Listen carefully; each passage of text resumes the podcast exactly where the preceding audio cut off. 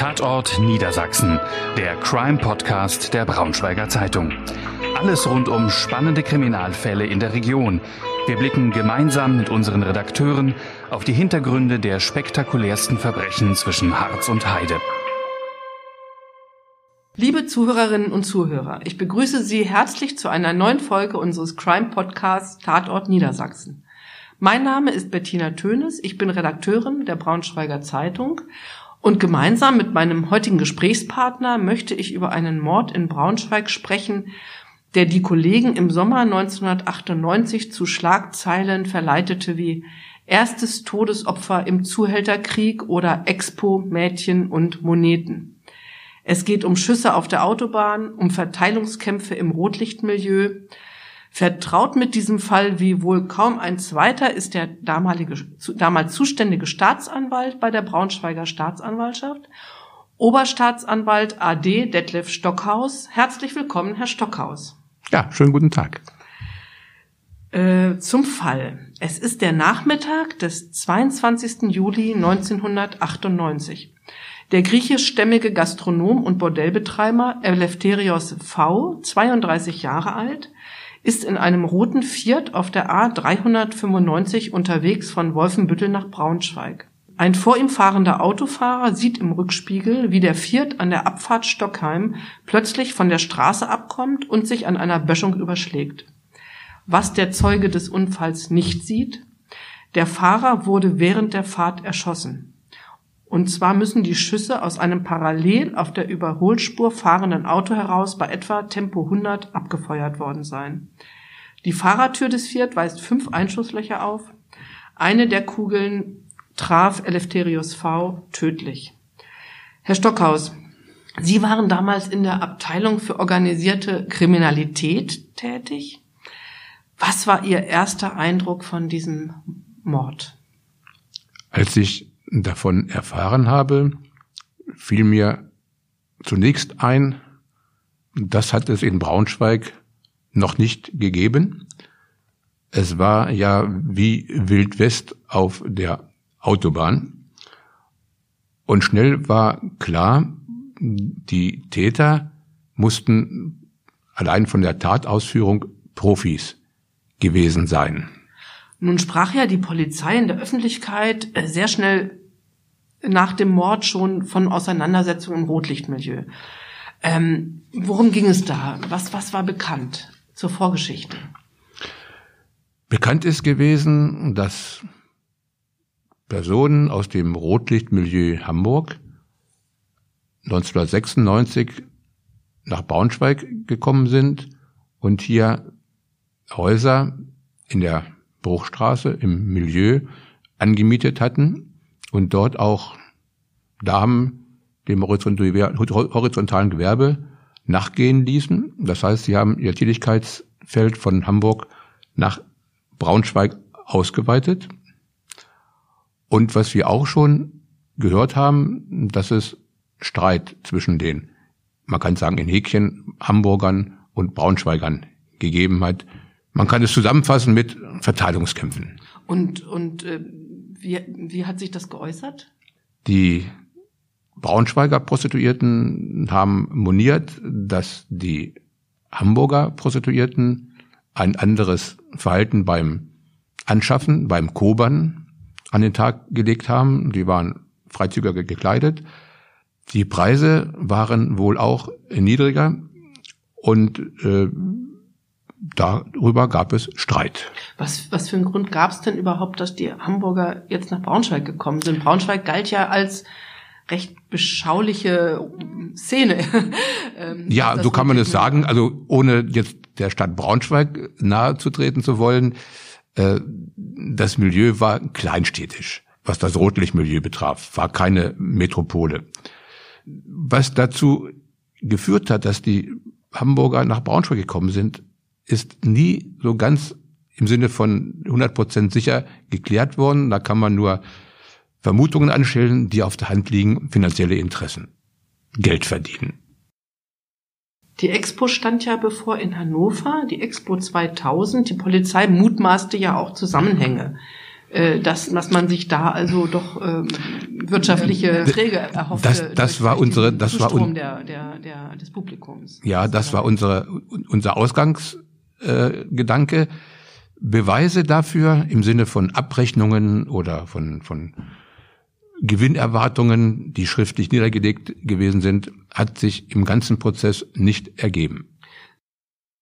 Sie sagten, ähm, Sie waren ja äh, tätig in der Abteilung für organisierte Kriminalität. Sie sagten, die Braunschweiger, das Braunschweiger Rotlichtmilieu sei, sei kleinstädtisch gewesen, also so Menschenhandel oder äh, Schwerkriminalität gab es da so, so nicht. Ja, Nein, man ja manchmal auch verbinde Drogen, also mit, mit, mit, mit Rotlicht. Äh, Natürlich gab es äh, Straftaten im Zusammenhang mit dem Milieu. Es gab auch Drogendelikte, aber das war zum größten Teil Eigenkonsum, natürlich auch der Verkauf zum Eigenkonsum, aber aus dem Rotlichtmilieu gab es keinen großen Handel mit Betäubungsmitteln über das Milieu hinaus.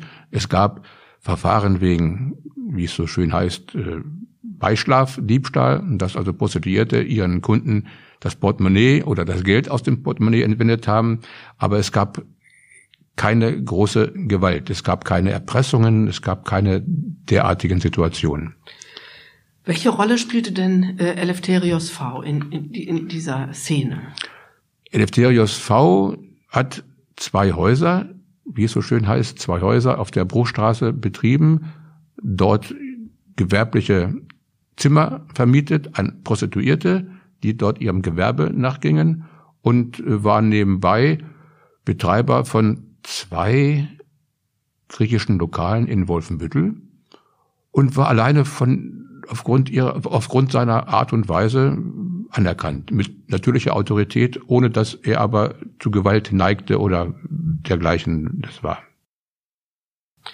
Trotzdem hatte es ja schon einen Monat vor dem Mord einen Sprengstoffanschlag auf, auf ein von ihm betriebenes griechisches Restaurant in Wolfenbüttel gegeben. Ähm, war da die Polizei schon alarmiert? Äh, hatte sie da auch schon die Hamburger Konkurrenz äh, hinter vermutet? Also bis zum Zeitpunkt des Anschlages nicht.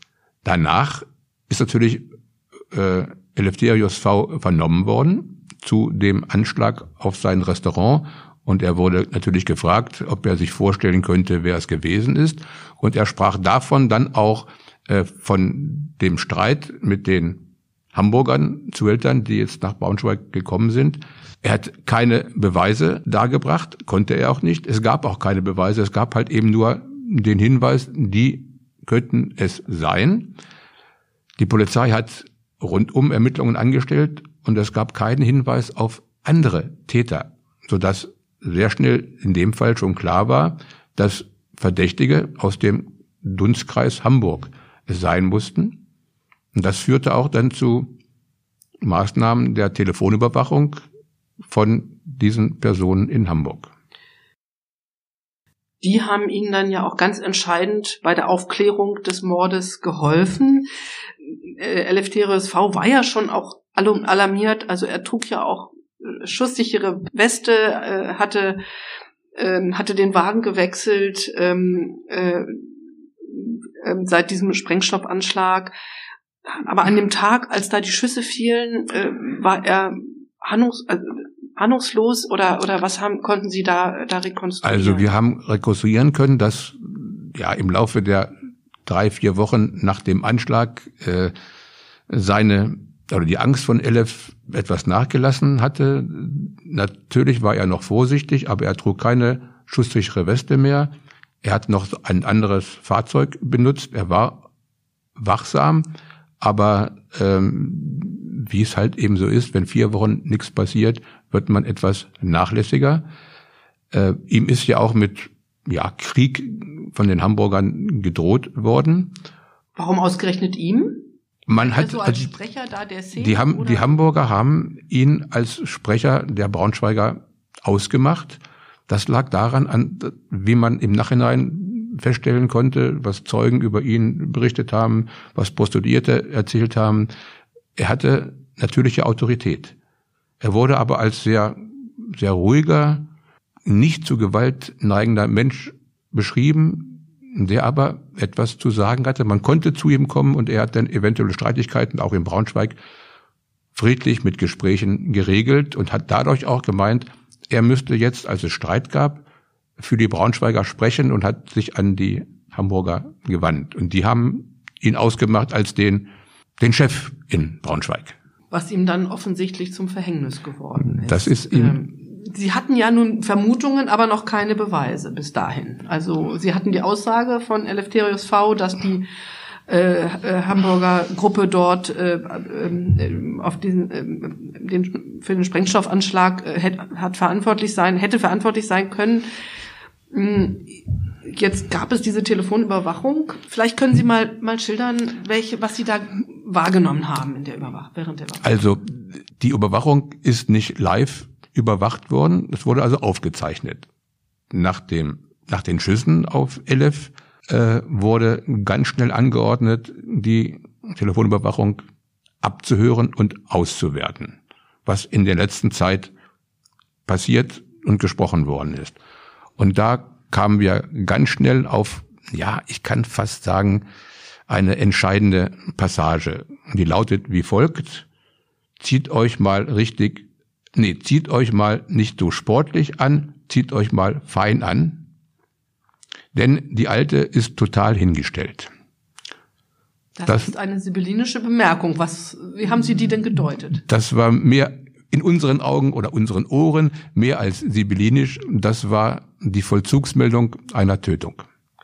Wann, wann wurde die ausgesprochen? Das war ein Gespräch, das ist aufgezeichnet worden um 17.03 Uhr am Tattage, Tat war 15.30 Uhr, um 17.03 Uhr aus einer Telefonzelle einer Auto, einer Raststätte an der Autobahn Braunschweig-Berlin. Also das heißt, Ort und Zeit passten auch zu, zu dem Mord. Ort und Zeit passten zu dem Mord mhm. und wir wussten zu dem Augenblick, wer der Gesprächspartner in Hamburg gewesen ist. Wer war das? Das war der, der sich später als Haupttäter herausgestellt hat. Wir wussten damals noch nicht, wer angerufen hat, aber es musste jemand sein, der eine Tat, eine Tötung begangen hatte. Dann kam hinzu, in dem verunfallten Wagen, in der Kleidung von dem Opfer Elef, fanden wir einen Zettel mit einem Autokennzeichen. Das konnte nachvollzogen werden. Es hat sich um einen Mietwagen gehandelt, der von Personen angemietet worden ist, die sich später als die Täter in Braunschweig oder an der Autobahn herausgestellt haben. Wie, wie, wie, äh, wie ist denn der Elef an dieses Autokennzeichen gekommen? Warum hatte er das in seiner Tasche? Gab es dafür das, Erklärung? Ja, das ist im Nachhinein durch Freunde, Bekannte von Elef bekundet worden, die immer noch aufgrund des Anschlages vor vier Wochen, den Sprengstoffanschlag, ähm, die Umgebung äh, der Restaurants in Wolfenbüttel beobachtet haben. Und die haben diesen Wagen beobachtet, der da auffällig häufig im, in der Region gestanden hat. Und die haben den Wagen gesehen und haben das Kennzeichen aufgeschrieben, beziehungsweise sich gemerkt und Elef gesagt und der hat es sich aufgeschrieben. Und aufgrund dieses Zusammenhangs, Telefonat, Kennzeichen, Pkw, hat die Polizei dann ganz schnell reagiert und hat gesagt, okay, der Wagen wird nach Berlin vielleicht gebracht werden. Die Polizei in Berlin wurde gebeten, nach diesem Wagen Ausschau zu halten. Hat sich auch als richtig herausgestellt. Der Wagen ist noch im Laufe der Nacht in Berlin gefunden und sichergestellt worden auf einem Parkplatz am Bahnhof Zoo in Berlin. Der Wagen war ja ein Mietwagen. Von den Fahrern fehlte ja noch jede Spur. Was hat Ihnen das trotzdem weitergeholfen? Ja, der Wagen wurde natürlich äh, spurentechnisch akribisch untersucht.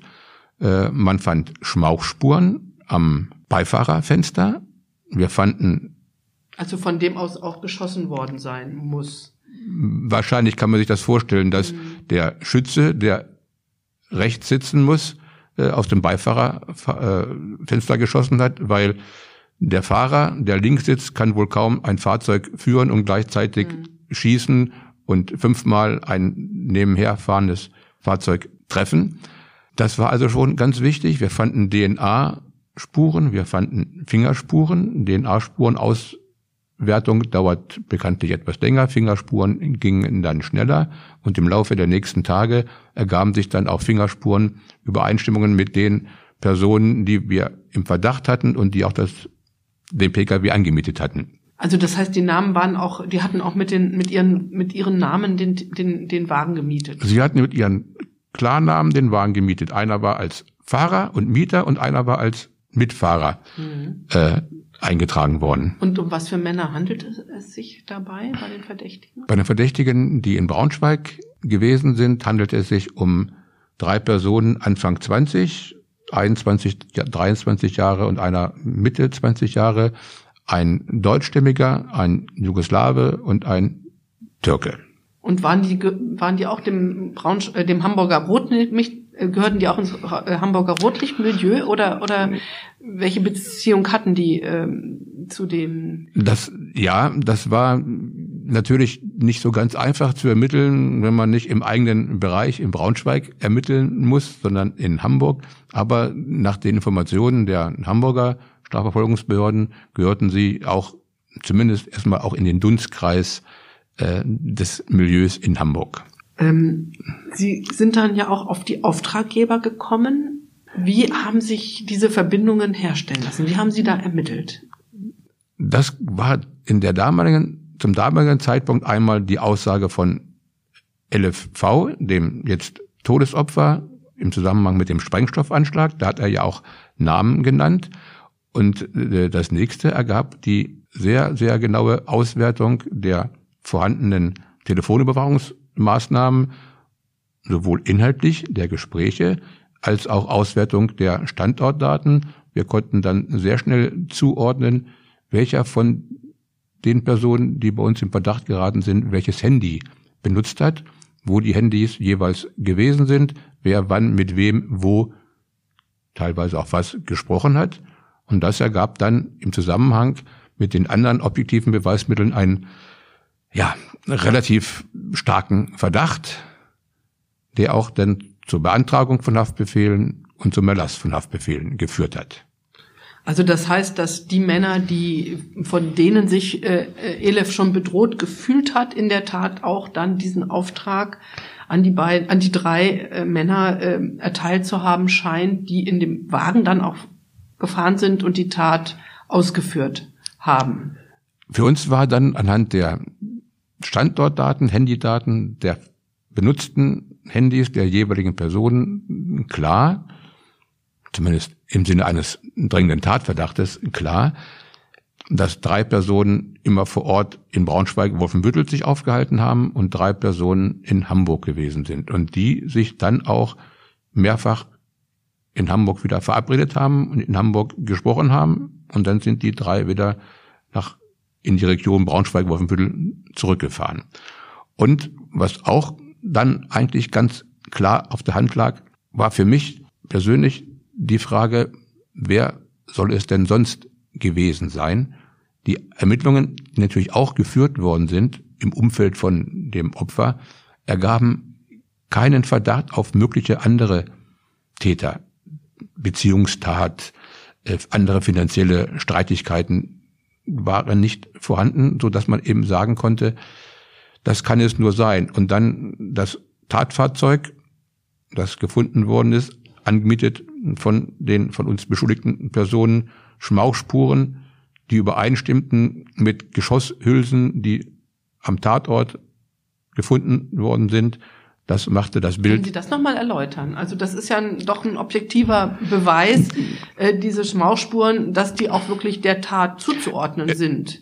Also man, die Technik kann Schmauchspuren auswerten und kann aufgrund der Zusammensetzung dieser Schmauchspuren feststellen, welcher Hersteller von Munition dahinter steht. Und das ist geschehen und es gab also zwei Hersteller und äh, siehe da, die Geschoss Geschosse und die Hülsen, die am Tatort gefunden worden sind, stimmten vom Hersteller überein mit den Schmauchspuren.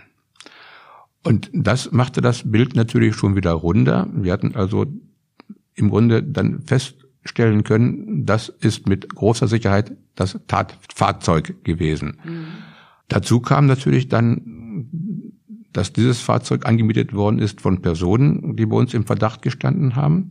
Dazu kamen dann Fingerspuren, dazu kamen dann die Auswertung der Telefonüberwachungsmaßnahmen, so dass man dann, und das war für mich dann so ein entscheidender Punkt, dass ich gesagt habe, wer kann es denn sonst gewesen sein? Natürlich hat die Polizei, abgesehen von dieser Spur Hamburg, auch alles weitere versucht zu ermitteln. Was kann denn Motiv oder Grundlage oder Ursache der Schüsse gewesen sein? Wer kann es denn gewesen sein? Und es gab keinerlei Hinweise auf private Streitigkeiten, Liebesbeziehungen, finanzielle Beziehungen.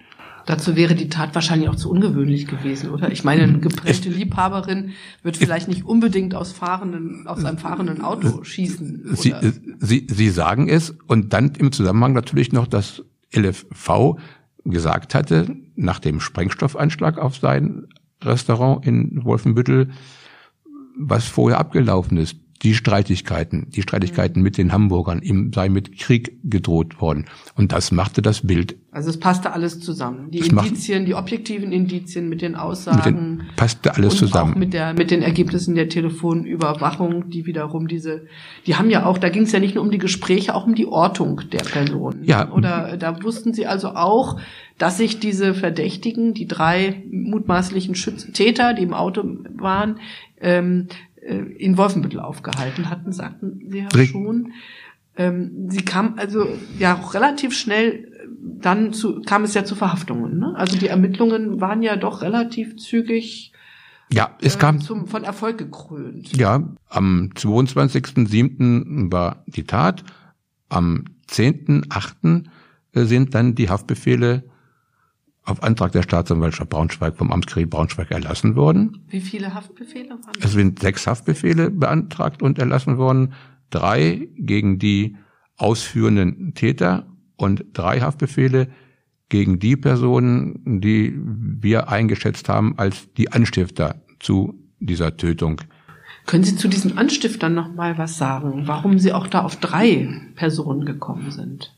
Das ergab sich aus Natürlich einmal wieder aus den Telefonüberwachungsmaßnahmen und die Auswertung.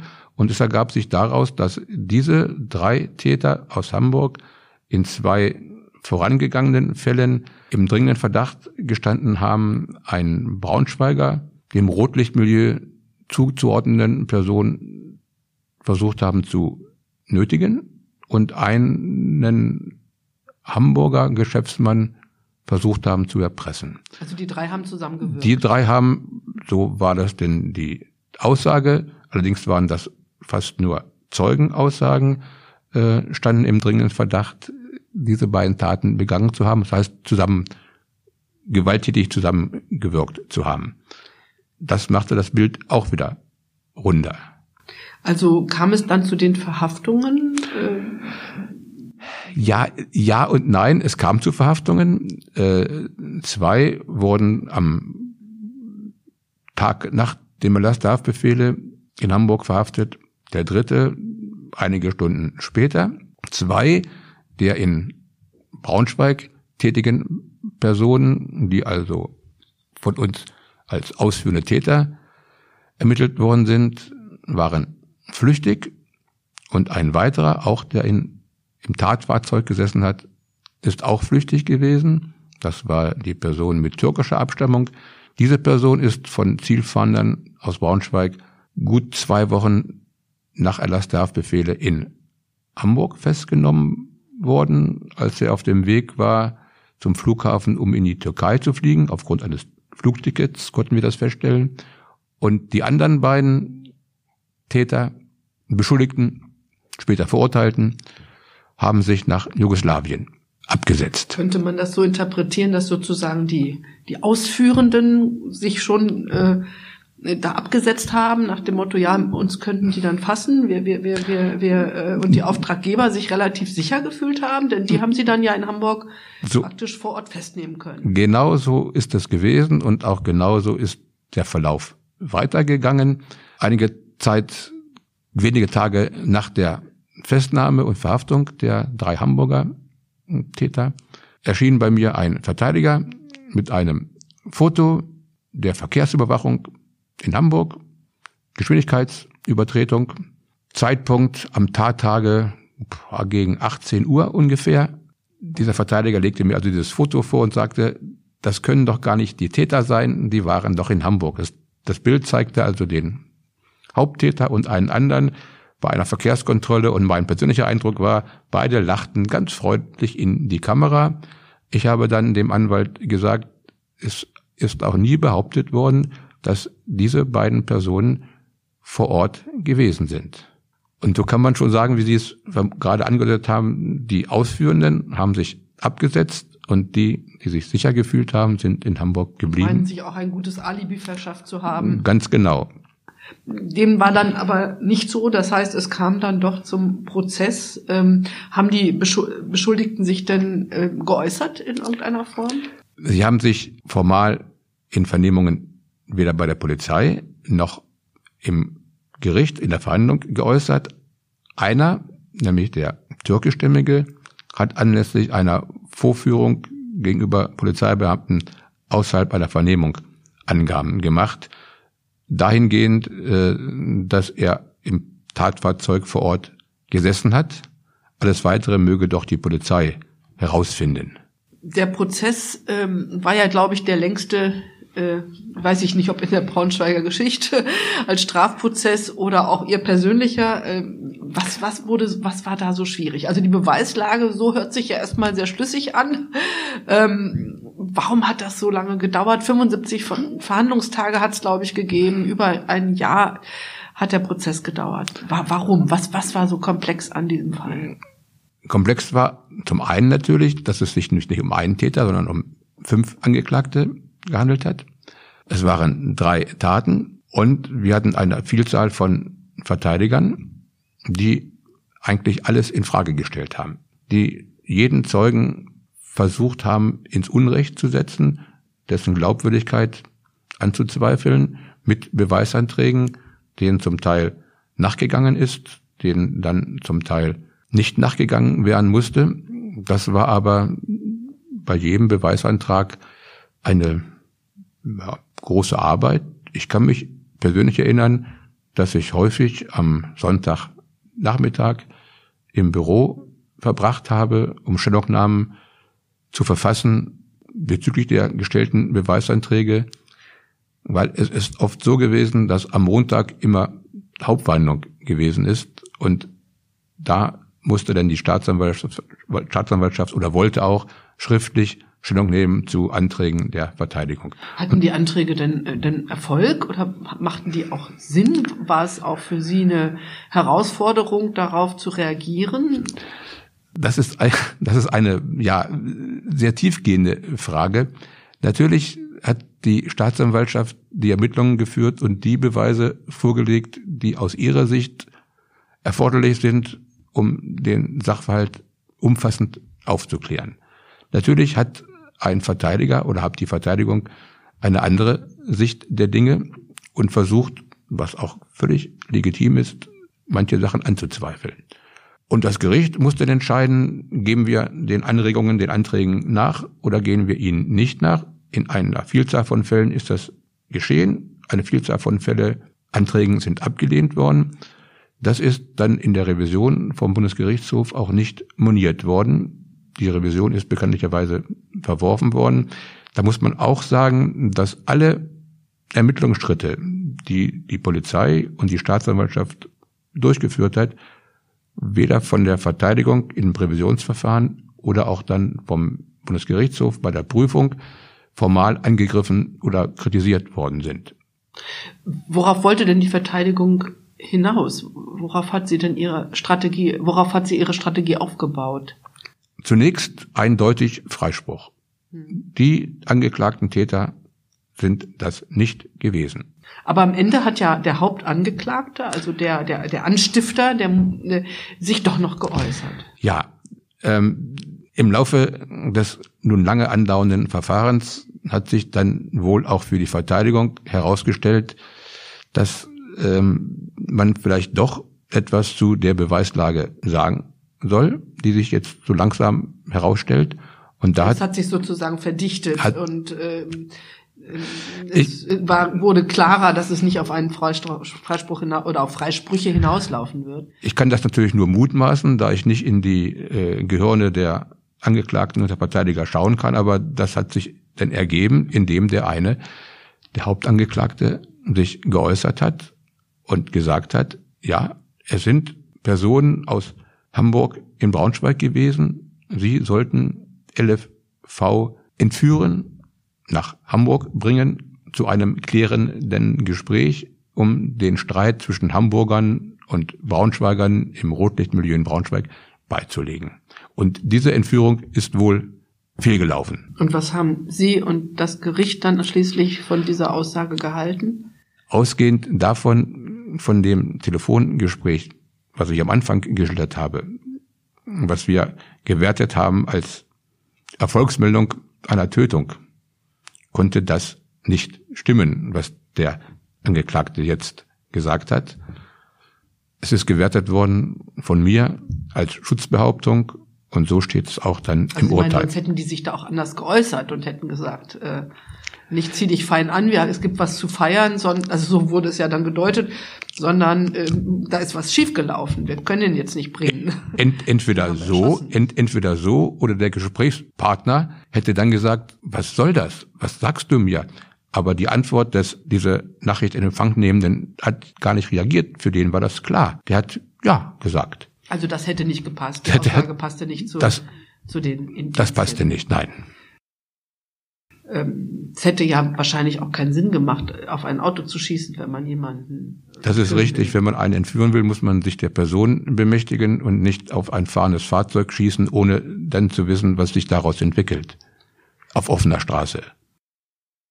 Das Gericht hat dann fünfmal lebenslang ausgesprochen äh, einmal auch bei für die Anstifter auch Schwere der Schuld. Was was bedeutet das Schwere bei der Schuld? Bei Mord gibt es ja nur eine Strafandrohung, das ist lebenslang. Und Schwere der Schuld bedeutet, dass nach 15 Jahren, ich darf ergänzen, lebenslang heißt lebenslang, aber nach der Rechtsprechung des Bundesgerichtshofs soll nach 15 Jahren geprüft werden, ob die lebenslange Strafe jetzt ausgesetzt wird, deren Vollstreckung ausgesetzt wird, weil 15 Jahre eine lange Zeit sind. Bei Anordnung der Schwere der Schuld ist diese Prüfung ausgeschlossen. Das heißt, bei den Tätern, die verurteilt werden wegen Mordes zu lebenslanger Freiheitsstrafe mit Feststellung Schwere der Schuld, ist eine Prüfung der vorzeitigen Entlassung nach 15 Jahren ausgeschlossen. Das heißt, dass das Gericht auch den Tatbeitrag der Anstifter schwerer, als schwerer bewertet hat, äh, gravierender bewertet hat als den Tatbeitrag der Ausführenden. Ja, so ist das, so kann man das sagen, weil das Interesse der Anstifter an der Tatausführung größer gewesen ist als der, wie sie sich auch bezeichnet haben, wie die Soldaten vor Ort.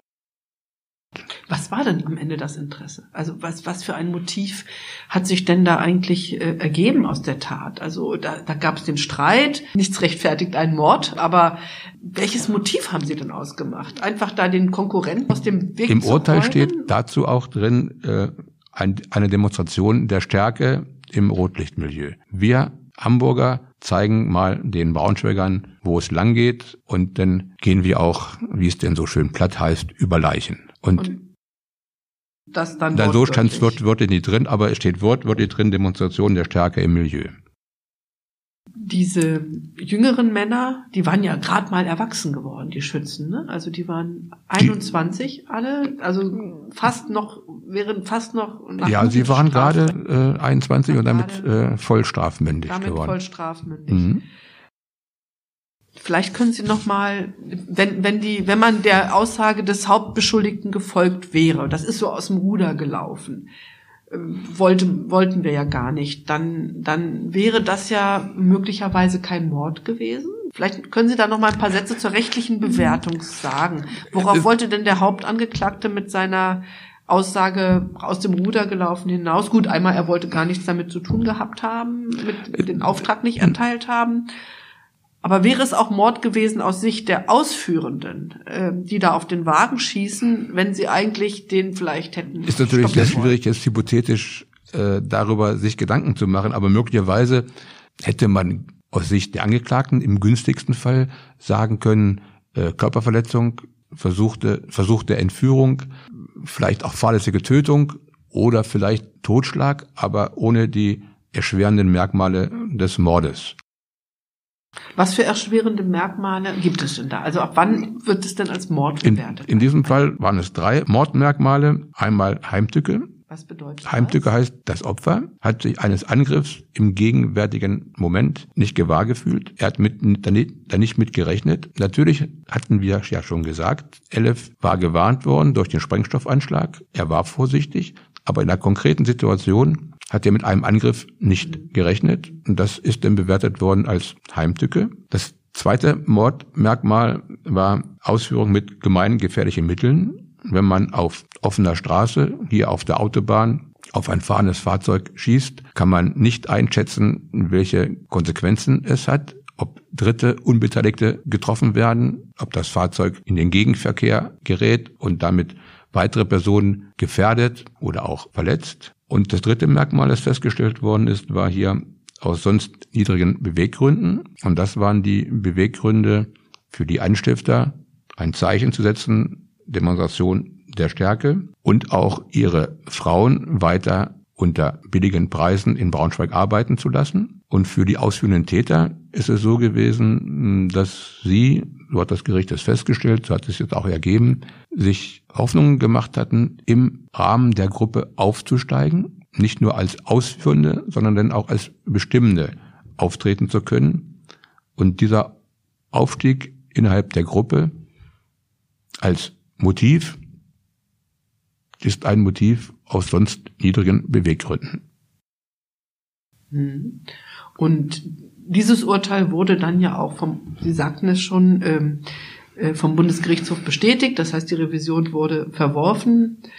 Ähm, es ging dann noch, der Fall ging noch bis vor das Verfassungsgericht. Also das heißt, die Anwälte, die Verteidiger haben wirklich gekämpft was ist da noch? Ähm, äh, der, das Urteil wurde ja nochmal also, äh, aufgehoben. Gab ja, ja da noch ein, ein Genau, es gibt ein Wiener Konsularübereinkommen, das besagt, dass ausländische Beschuldigte belehrt werden müssen. Und dies ist erst geschehen bei der Vorführung beim Ermittlungsrichter und nicht schon beim ersten Zugriff der Polizei. Und das Bundesverfassungsgericht hat festgestellt, das ist ein Verstoß das betraf den, betraf den türkischen.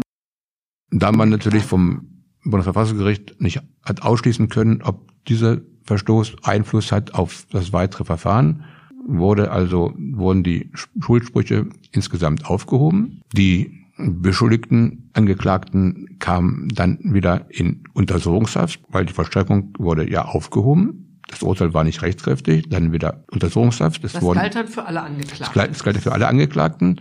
Und es gab eine neue Revisionsverhandlung vor dem Bundesgerichtshof mit der Folge, dass der Bundesgerichtshof erneut die Revisionen verworfen hat, weil, ich sage es jetzt mal verkürzt, ähm, dieses, dieser Verstoß hatte keinen Einfluss auf die Beweisführung insgesamt sagten, sprachen von einer Verhandlung. Dazu muss man dann vielleicht noch sagen, dass der Prozess da nicht nochmal neu aufgerollt wird, sondern der Bundesgerichtshof nur nochmal eine Rechtsprüfung vornimmt in einer Verhandlung ohne Zeugenvernehmung, ohne Beweisaufnahme. Richtig. Sondern das basiert auf, auf der Beweisaufnahme des, des Landgerichts, in dem Falle der Schwurgerichtskammer in Braunschweig. Ähm, so dass, dass also der ganze Fall nicht nochmal aufgerollt wird. Richtig, es wurde nur die Frage gestellt, kann dieser Verstoß dazu führen, dass das, dass das Urteil aufzuheben ist oder führt der Verstoß dazu, dass die Beweisführung dazu führt, dass die Verurteilung bestehen bleiben kann. Also faktisch hat sich nichts geändert am Urteilsspruch. Es hat sich nichts geändert. Und es äh, waren nochmal juristische Erörterungen, die sich das Ganze über, über Jahre noch äh, hingezogen hat sich, ne? Ja.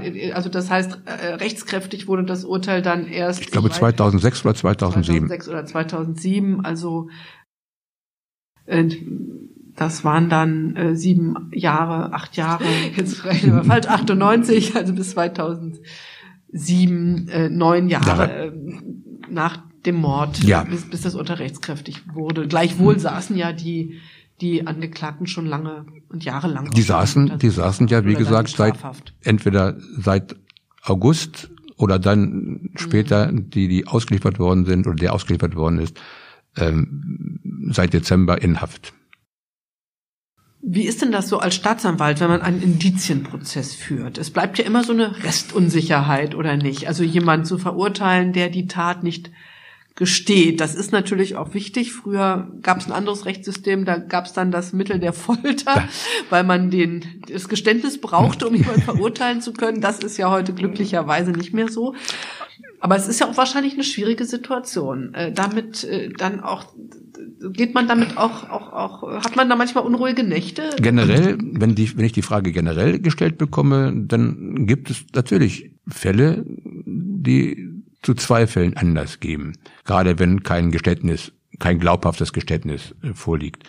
In diesem Fall ist das für meine Person gesagt nicht der Fall gewesen. Ich bin persönlich sehr schnell zu der Überzeugung gelangt, das waren die Täter und wir haben die richtigen im Verdacht. Generell muss man auch sagen, es gibt ganz viele Indizienprozesse und daraufhin muss man auch Urteile fällen. Und man kann ja nur nicht jemanden verurteilen, wenn er gestanden hat, sondern es gibt eben auch Fälle, in denen ein Täter überführt wird einer Tat. Also ich habe mich, wenn Sie mich so fragen, nicht unwohl gefühlt bei meinem Verdacht. Der sich dann ja auch bestätigt oder von allen Gerichten bis hin zum Bundesgerichtshof äh, ja auch bestätigt. Richtig, richtig. Was man sonst sagen kann, was für das oder bei dem Verfahren oder von dem Verfahren bei mir hängen geblieben ist, ist natürlich die lange Zeit, äh, die lange Zeit, in der man sich mit dem Verfahren, mit dem Verfahrensgegenstand beschäftigt hat. Und das ist ja nicht nur an den Tagen, an denen die Prozesse oder an denen der Prozess durchgeführt worden ist, der Fall, sondern man beschäftigt sich damit ja Tag aus, Tag ein und das dann über anderthalb Jahre. Das prägt dann schon. Kann man sagen, oder war das so Ihr größter Fall? Ähm, das ist schwer zu beantworten. Also äh, was Tötung angeht, also Mord- oder Totschlagsverfahren, war es der größte. Ähm, andere Verfahren aus dem Bereich der organisierten Kriminalität waren zum Teil vergleichbar.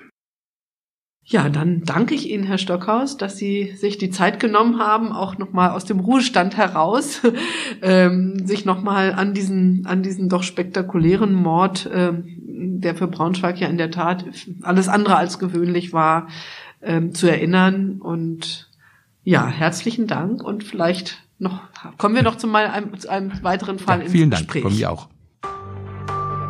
Mehr Podcasts unserer Redaktion finden Sie unter braunschweiger-zeitung.de slash podcast.